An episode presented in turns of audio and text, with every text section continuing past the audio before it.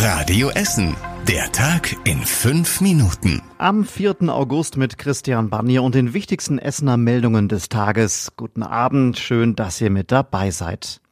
Viele Essener wollen sich auf Corona testen lassen, wissen aber nicht wo und wie. Hier tatsächlich wird man von Arzt zu Arzt rumgeschickt. Kaum einer weiß bisher richtig Bescheid. Darüber haben wir heute mit der Stadt und auch mit der Kassenärztlichen Vereinigung gesprochen.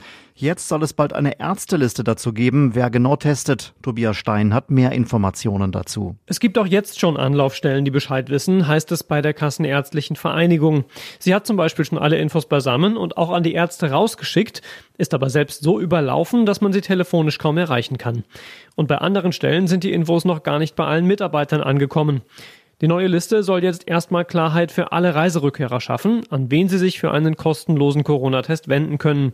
Geduld wird man da möglicherweise trotzdem noch brauchen. Erstens ist die Nachfrage gerade groß. Zweitens müssen auch diese Infos erst wieder überall ankommen. Und sobald die Liste raus ist, findet ihr natürlich einen Link bei uns auf der Internetseite auf radioessen.de.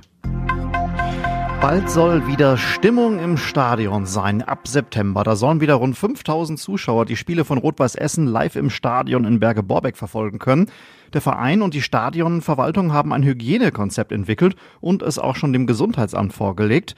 In den nächsten Wochen soll es nämlich eine neue Corona-Schutzverordnung vom Land NRW geben. Und dann könnte RWE mit Hilfe dieses Hygienekonzeptes wieder deutlich mehr Fans ins Stadion lassen.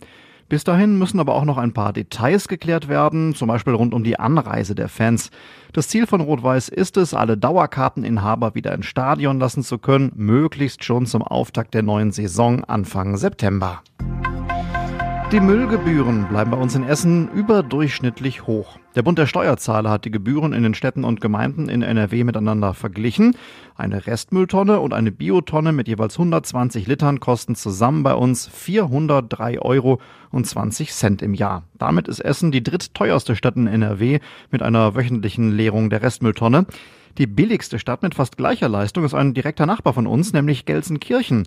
Da sind die Gebühren 150 Euro im Jahr geringer. Dort ist aber auch einiges anders organisiert. Zum Beispiel holt dort keiner die Restmülltonnen aus dem Keller oder vom Hinterhof.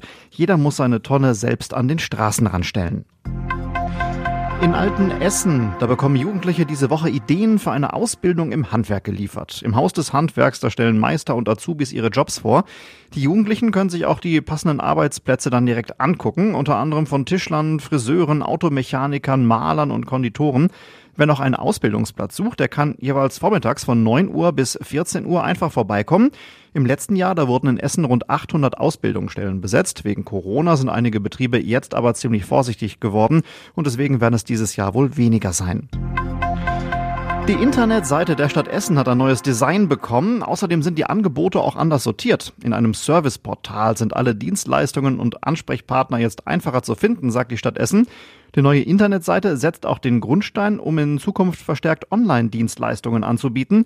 Die letzte Überarbeitung von essen.de war schon neun Jahre her.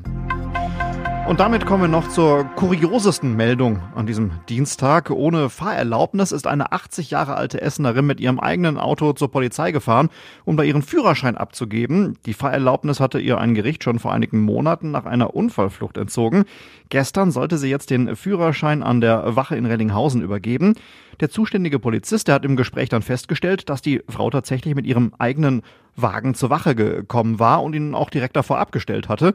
Er kassierte dann den Fahrzeugschlüssel ein. Die Seniorin muss jetzt außerdem mit einer Anzeige rechnen. Und das war überregional wichtig.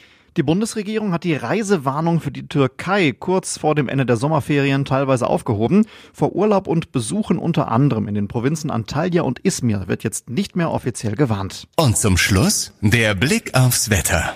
Die Nacht wird dünn bewölkt und trocken sein. Morgen sind zwar ein paar Wolken am Essener Himmel zu sehen, die lassen aber ganz, ganz oft die Sonne durch. Es wird schon mal deutlich wärmer sein als heute, bis 29 Grad.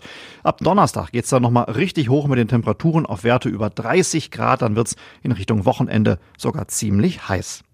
Die nächsten aktuellen Nachrichten aus Essen hört ihr morgen früh zum Aufstehen in Radio Essen am Morgen ab 6 Uhr. Ich wünsche euch jetzt einen schönen Abend. Das war der Tag in fünf Minuten. Diesen und alle weiteren Radio Essen Podcasts findet ihr auf radioessen.de und überall da, wo es Podcasts gibt.